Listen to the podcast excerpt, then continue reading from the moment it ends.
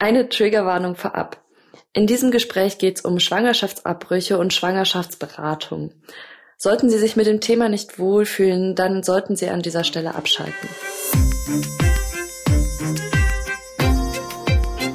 Sie hören den Podcast MDR Investigativ hinter der Recherche.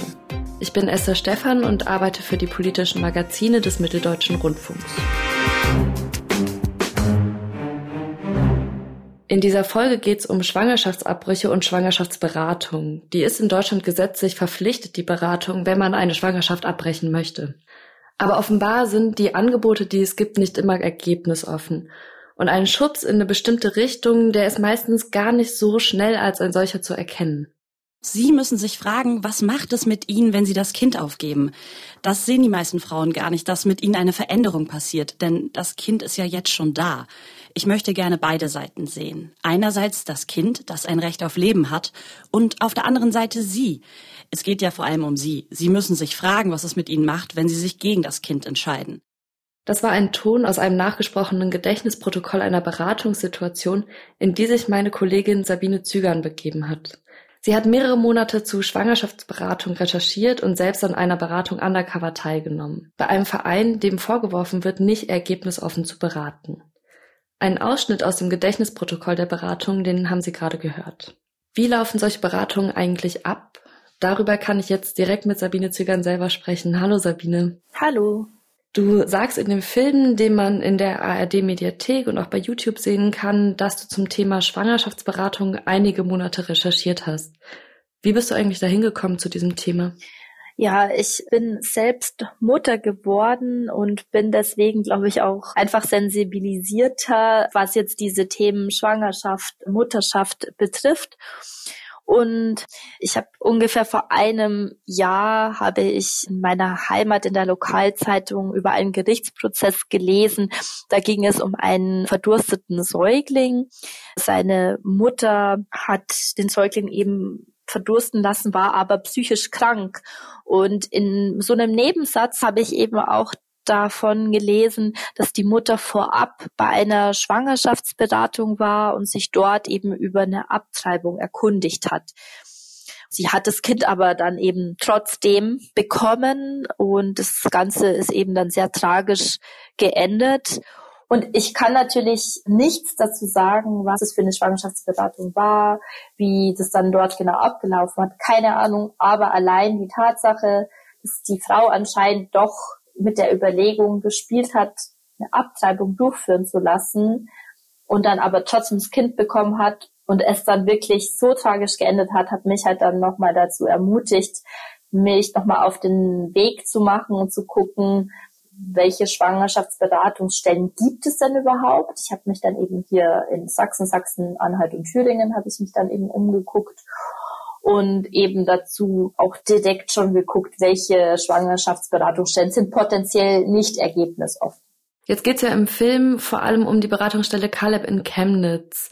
Du hast gerade schon gesagt, du hast da so ein bisschen rumrecherchiert und hast auch schon im Vorhinein geguckt, welche sind denn eventuell tendenziell nicht ergebnisoffen. Wie genau bist du dann auf Caleb selbst gestoßen? Ich habe erst mal geguckt, welche Träger gibt es denn eigentlich unter den Schwangerschaftsberatungsstellen und bin dann eben auch auf Caleb gestoßen. Das sagte mir jetzt nicht sofort was. Also ich bin auf Caleb deswegen gestoßen, weil Caleb auch als Schwangerschaftsberatungsstelle zu finden ist auf den Informationsseiten des Sozialministeriums Sachsen und bin dann wirklich über eine ganz einfache Internetrecherche habe ich dann zwei Publikationen dazu gefunden, in der Caleb als evangelikaler Verein dargestellt wurde.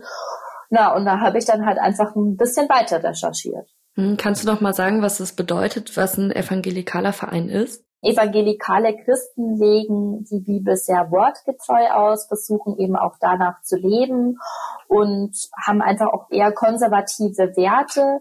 Teilweise wollen sie eben andere Menschen davon zu überzeugen, genau so zu leben, also haben auch einen missionarischen Gedanken. Abtreibung wird da generell eben als Sünde angesehen und so habe ich eben auch in der Vereinssatzung von Kaleb in Chemnitz gelesen, dass eben Abtreibung als Kindstötung verstanden wird.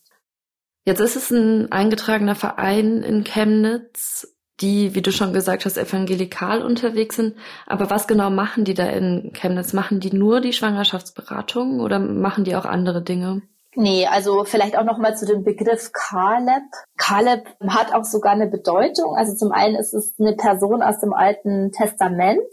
Und auf der anderen Seite wird auf den Internetseiten von Kaleb auch beschrieben, dass Kaleb quasi steht für kooperative Arbeit, Leben, ehrfürchtig bewahren. Also es ist auch nochmal so definiert, dass es nochmal eine bestimmte Bedeutung hat, der Name.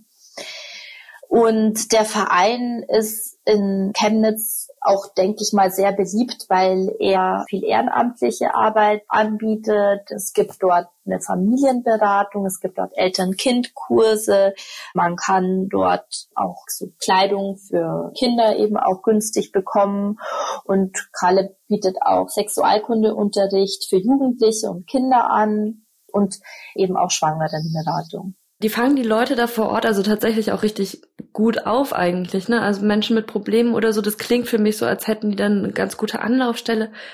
Es gibt aber ja auch einige Vorwürfe gegen diesen Verein. Da sprechen wir noch gar nicht darüber, dass du dort dann tatsächlich am Ende auch hingegangen bist. Was sind denn das für Vorwürfe? Mhm. Ich habe erfahren, dass sich Frauen, die dort zur Schwangerschaftsberatung waren, dass sie sich einfach unter Druck gesetzt gefühlt haben, und eben dahin beeinflusst werden sollten, sich doch für das Kind zu entscheiden. Das hat halt in den Frauen auch große Irritationen ausgelöst und Verunsicherungen. Diese Beratung war auch eine Art Stigmatisierung, wenn sich jetzt eine Frau wirklich dazu schon entschlossen hat, den Schwangerschaftsabbruch durchführen zu lassen. Das heißt, dass die Frauen dort erstmal dann rausgegangen sind und in eine weitere Beratungsstelle gehen mussten, weil sie eben bei Caleb ja auch nicht den Beratungsschein bekommen haben. Also das ist zwar auf der Internetseite von Caleb zu lesen, dass man dort keinen Beratungsschein bekommt, aber dennoch war das eben vielen Frauen nicht klar und sind dort eben hingegangen, auch deswegen, weil sie einen Beratungsschein gewollt haben und dass sie dann eben auf ihren Wunsch hin in eine bestimmte Richtung gedrängt wurden, das hat eben dann auch viele eben verunsichert und sogar haben mir eben einige Beraterinnen von anderen Beratungsstellen erzählt, eben auch sogar traumatisiert. Eine Beraterin hat mir sogar erzählt, dass mit Frauen gebetet worden ist und dass diese Frauen dann halt in der zweiten Beratung wirklich aufgelöst waren, geweint haben weil ihnen dann einfach nochmal so eine zusätzliche Schuld eingeredet worden sei, wenn sie denn das Kind nicht bekommen würden. Diesen Schein, das muss man vielleicht nochmal einordnen, den braucht man in Deutschland, um letztendlich eine Abtreibung durchführen lassen zu können. Also man kann nicht einen Schwangerschaftsabbruch vornehmen lassen, wenn man dieses Beratungsgespräch nicht gemacht hat und diesen Schein bekommen hat, ne? Genau. Schwangerschaftsabbruch ist in Deutschland so geregelt, dass er eigentlich eine Straftat ist. Es ist ein Straftatbestand, wenn man einen Schwangerschaftsabbruch durchführen lässt. Der Gesetzgeber hat es aber so geregelt, dass man straffrei bleibt, wenn man diesen Schwangerschaftsabbruch erstens in den ersten zwölf Wochen der Schwangerschaft durchführen lässt, zweitens vorher eine Schwangerschaftskonfliktberatung besucht hat und dann von dieser Beratungsstelle dann einen sogenannten Beratungsschein erhält und nach drei Tagen nochmal Bedenkzeit kann man dann eben den Schwangerschaftsabbruch durchführen lassen. Und dadurch ist es für eine Frau, die sich schon dazu entschlossen hat, den Schwangerschaftsabbruch durchführen zu lassen, trotzdem Pflicht, in eine Schwangerschaftsberatung zu gehen. Und du bist selber auch zu einem Beratungsgespräch bei Caleb gegangen. Du hast da undercover recherchiert, das heißt, das, was dort passiert ist, das hast du im Nachhinein so detailliert wie möglich aufgeschrieben, aber du konntest da jetzt nicht filmen oder so. Und die Beraterin, mit der du gesprochen hast, die wurde auch in deinem Film so anonymisiert, dass nicht mehr rauszufinden ist, wer das war. Lass uns mal reinhören, was die Person, die dich da beraten hat, dir erzählt hat. Das Leben geht danach natürlich weiter. Die Frage ist, wie. Da würde ich Ihnen gerne Mut machen, drüber nachzudenken. Meine Erfahrung ist, vielen Frauen geht es erstmal gut. Bei vielen bleibt jedoch eine Wunde zurück, die sich im Leben entwickelt. Im Laufe der Jahre verkraften es viele nicht. Manche Frauen bekommen nach einer Abtreibung keine Kinder mehr. Psychische Schäden bleiben zurück. Wenn sie mal 40 sind, dann denken sie vielleicht, ich hätte Mama sein können. Eine Abtreibung wird sie ihr ganzes Leben lang begleiten.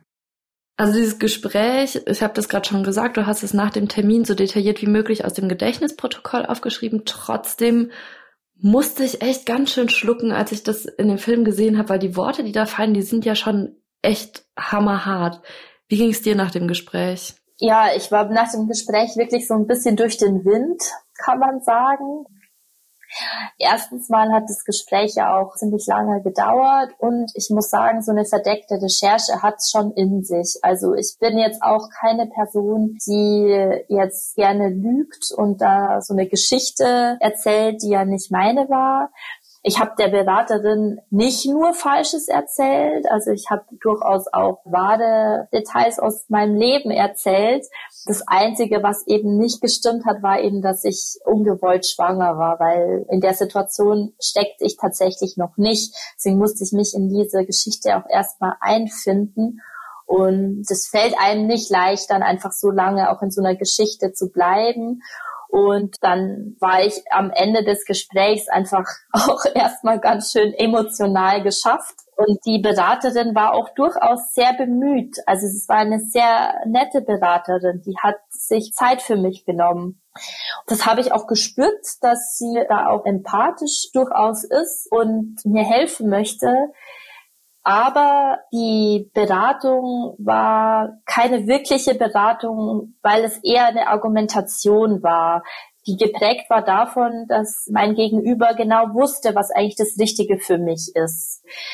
Ich hatte mich an mehreren Stellen auch wirklich als ganz kleines Mädchen gefühlt, das nicht dazu in der Lage ist, selbstbestimmt eine Entscheidung zu treffen beim Reflexionsprozess habe ich dann schon gemerkt, dass da wirklich an ganz vielen Punkten des Gesprächs ganz gezielte Informationen auch eingeflossen sind von der Seite der Beraterin, die halt einfach ein Ziel verfolgt haben, mich nämlich davon abzubringen, überhaupt über eine Abtreibung nachzudenken.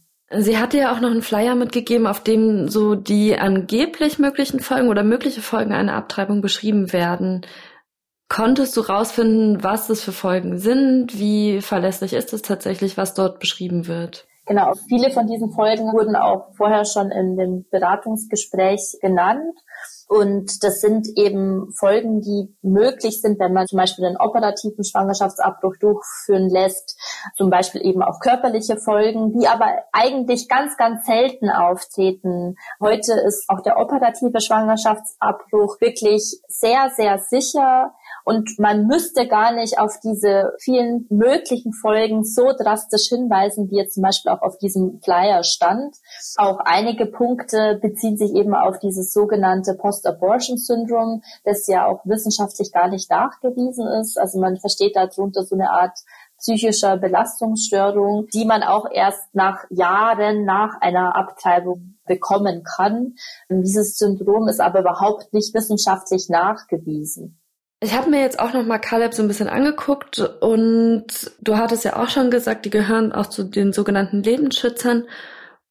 Bin so ein bisschen drüber gestolpert, weil das klingt ja jetzt erstmal sehr trocken, aber ich muss vielleicht noch mal aus dem Strafgesetzbuch zitieren, weil tatsächlich Schwangerschaftsabbrüche im Strafgesetzbuch geregelt werden und 219a da heißt es dann, die Beratung dient dem Schutz des ungeborenen Lebens und sie hat sich von dem Bemühen leiten zu lassen, die Frau zu einer Fortsetzung der Schwangerschaft zu ermutigen und ihr Perspektiven für ein Leben mit dem Kind zu eröffnen.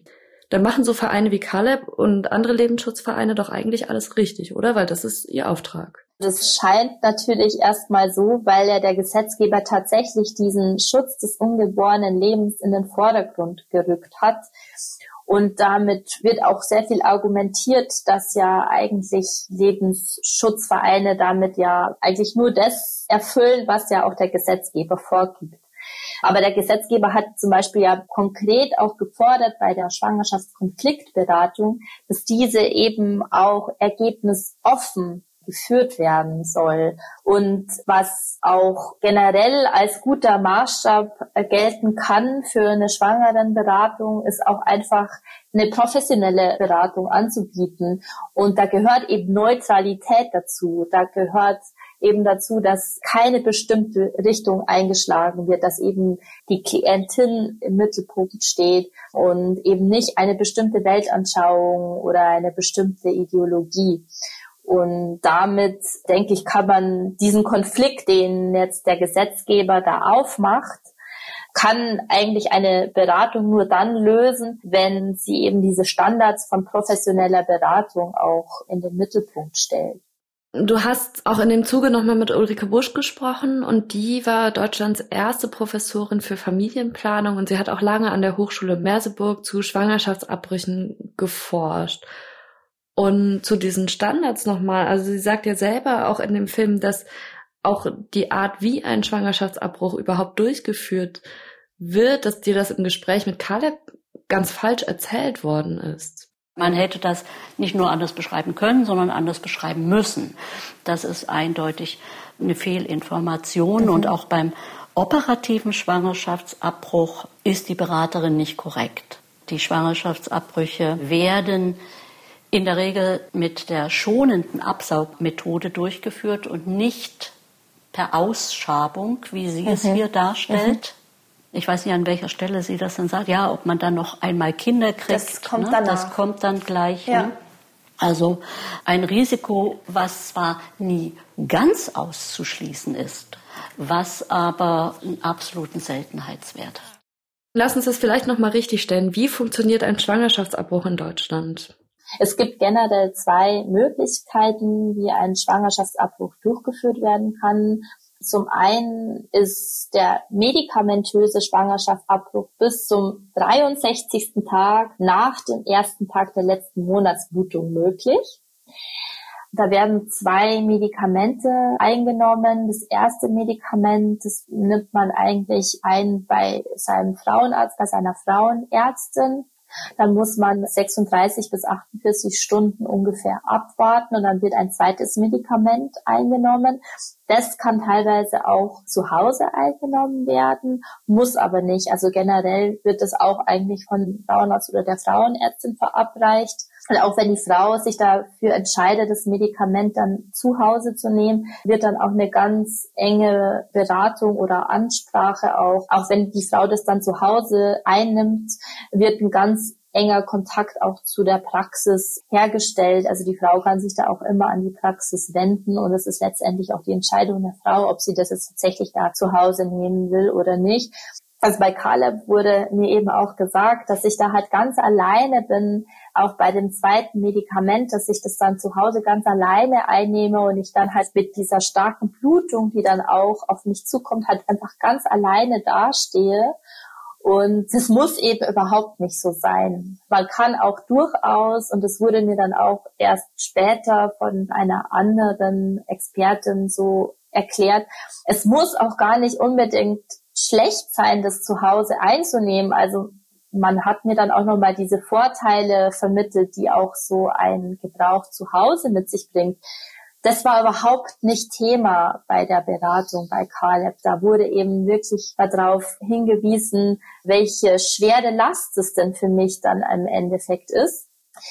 Und auch der operative Schwangerschaftsabbruch wurde im Gespräch nicht korrekt dargestellt. Da wurde die Ausschabung als Standardmethode dargestellt.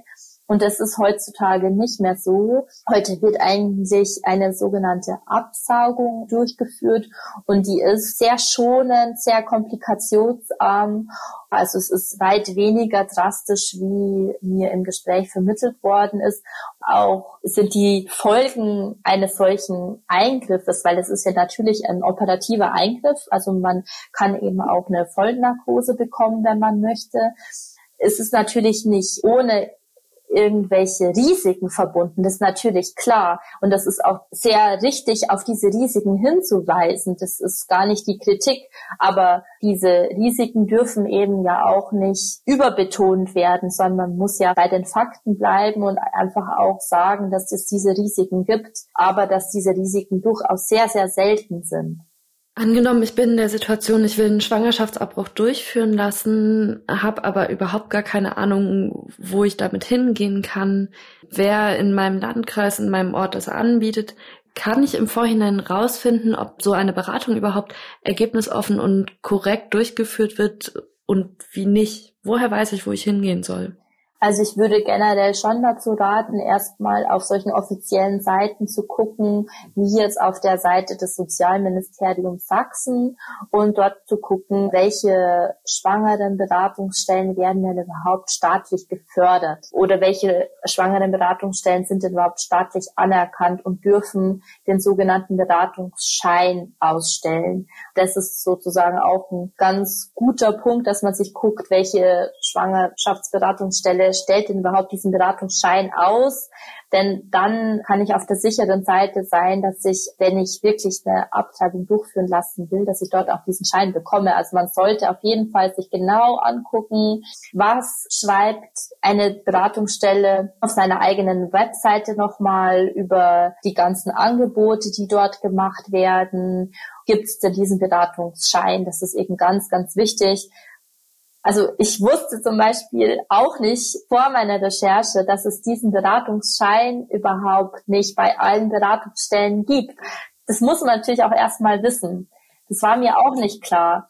Da hat mir auch das Sozialministerium Sachsen auch geschrieben, dass in Zukunft auf der Webseite nochmal eine Trennung vollzogen werden soll zwischen Beratungsstellen, die einen Schein ausstellen und die keinen ausstellen. Also in Zukunft soll auch ersichtlich sein, dass man halt nicht extra dann auf den einzelnen Webseiten dann nochmal nachgucken muss. Ja, aber auch Caleb ist ja auf der Seite des Sozialministeriums genannt als Beratungsstelle die wollen da diese Website jetzt nochmal verändern. Trotzdem stellst du im Film schon ganz früh die Frage, wie kann es eigentlich sein, dass ein solcher Verein, der eben nicht ergebnisoffen diese Gespräche führt, überhaupt auch vom Land Sachsen gefördert wird? Hast du eine Antwort auf diese Frage finden können in deiner Recherche?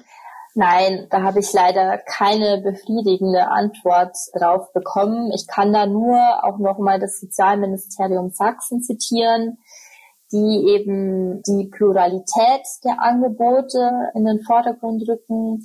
Und zwar sollen eben Regionen und Weltanschauungen angemessen berücksichtigt werden in dem Beratungsangebot. Das soll eben den Ratsuchenden ermöglichen, zwischen verschiedenen Anbietern dann auch auswählen zu können. Der zweite Punkt ist, dass die ergebnisoffene Beratung gesetzlich nur für solche Beratungseinrichtungen gilt, die einen Beratungsschein ausstellen. Das heißt jetzt, dass für Caleb, die die Beratung nur nach Paragraph 2 des Schwangerschaftskonfliktgesetzes durchführen, dass für die diese Ergebnisoffenheit nicht gilt. Die Beratung, die Caleb durchführt, nämlich nach diesem Paragraphen 2 des Schwangerschaftskonfliktgesetzes, dieser Paragraph beinhaltet aber trotzdem, dass die Schwangerenberatung auch über die Methoden von Schwangerschaftsabbrüchen informieren soll, dass dort auch über die Risiken von Schwangerschaftsabbruch informiert werden soll, und auch die Folgen, also der Inhalt der Schwangerenberatung unterscheidet sich eben eigentlich gar nicht. Der Unterschied ist nur der, dass man bei der einen Stelle den Beratungsschein bekommt und bei der anderen nicht. Deswegen hat sich für mich persönlich dann auch am Ende immer noch die Frage gestellt, warum gilt diese ergebnisoffene Beratung nicht für alle Beratungsstellen? Denn finanzielle Förderung bekommt der Verein Caleb ja vom Freistaat Sachsen. Und um es nochmal mit den Worten von der Expertin Ulrike Busch zu sagen, bei aller Anerkennung der Freiheit des Glaubens und des Gewissens sind irgendwo auch Grenzen überschritten und trotzdem haben sich am Ende für mich noch ganz viele Fragen ergeben. Dieses ganze Thema ist ja selbstverständlich, aber auch total emotional aufgeladen. Hast du Feedback zu dem Film bekommen und wie sah das aus? Ja, ich habe Feedback bekommen und du kannst dir sicherlich vorstellen, dass das nicht nur positives Feedback war, denn es ist eben ein emotionales Thema, das eben auch polarisiert. Also kritische Meldungen gab es eben auch in der Hinsicht, dass man gesagt hat, naja, der Verein macht doch gute ehrenamtliche Arbeit. Das sind eben auch ganz viele Frauen sehr zufrieden aus der Beratung rausgegangen oder aus einem Mutter-Kind-Kurs und die sind unglaublich dankbar, was dieser Verein in Chemnitz leistet. Und auf der anderen Seite wurde ich eben auch kritisiert eben für diese Methode der verdeckten Recherche. Ich kann zu dem letzten Punkt eben sagen, dass die verdeckte Recherche ja das einzige Mittel in dem Fall gewesen ist, die mir ermöglicht hat, zu überprüfen, ob denn die Vorwürfe auch tatsächlich stimmen. Ich musste mir ein eigenes Bild von der Beratung machen. Die verdeckte Recherche ist deswegen auch ein legitimes Mittel investigativer Recherchen. Also wird häufig in der journalistischen Arbeit auch genutzt. Ich kann aber natürlich verstehen, ja, es hat halt eben sowas, ich denke mir da was aus, ich habe da eine andere Identität, ich erzähle da nicht die Wahrheit, das verstehe ich, dass man damit irgendwie Bauchschmerzen hat. Das geht mir ja genauso als Journalistin. Aber ich musste diesen Weg wählen, um tatsächlich auch mir eine eigene Meinung zu bilden und dann auch mit dem Material an wiederum ExpertInnen zu gehen, die mir dann auch nochmal dieses Gespräch eingeschätzt haben. Und auf den ersten Vorwurf, dass ja der Verein auch durchaus gute Dinge macht, kann ich eben auch nur daran erinnern, dass ich in diesem Film den Frauen eine Stimme gebe, die eben keine guten Erfahrungen bei Caleb gemacht haben, die sich eben wirklich unter Druck gesetzt gefühlt haben, wenn sie eben zu einem Schwangerschaftsabbruch tendierten, die tatsächlich sich stigmatisiert gefühlt haben, weil sie diese Entscheidung überhaupt erwogen haben. Und diese Empfindungen konnte ich eben selbst verifizieren, weil es mir ähnlich gegangen ist, obwohl ich ja eigentlich nur mir eine Geschichte ausgedacht habe, aber diese Empfindungen konnte ich eben nach der Schwangerschaftsberatung sehr gut nachvollziehen, weil diese Beratung einfach nicht neutral war, sondern mich zu einer bestimmten Sache leiten wollte, nämlich keinen Schwangerschaftsabbruch durchführen zu lassen. Sabine Zügern, ich danke dir. Ja, ich danke dir, dass du mir nochmal die Möglichkeit gibst, da nochmal ein bisschen ausführlicher drüber zu sprechen. Sehr gerne. Das war der Podcast MDR Investigativ hinter der Recherche. Sabine Zügerns Film, den finden Sie in der ARD Mediathek in der Reihe Exactly und auf YouTube. Der Film heißt Schwangere unter Druck, wie ein Verein in Sachsen Abtreibungen verhindern will. Die nächste Folge dieses Podcasts, die erscheint am 5. November, dann wieder mit Cecilia Kloppmann. Die spricht in der kommenden Folge mit Thomas Datt, der zu einem Prozess recherchiert hat, der die linke, linksradikale und linksextremistische Szene in Deutschland ziemlich aufgemischt hat. Bei einer Serie von Überfällen wurden mindestens fünf Opfer brutal verletzt. Tatverdächtig sind die Studentin Lina E. und weitere mutmaßlich Linksextreme. Was motiviert eigentlich die Täter und wie reagiert auch die Szene? Das hören Sie dann in zwei Wochen. Wenn Sie mögen, hören wir uns dann in einem Monat wieder. Machen Sie es gut und bleiben Sie gesund.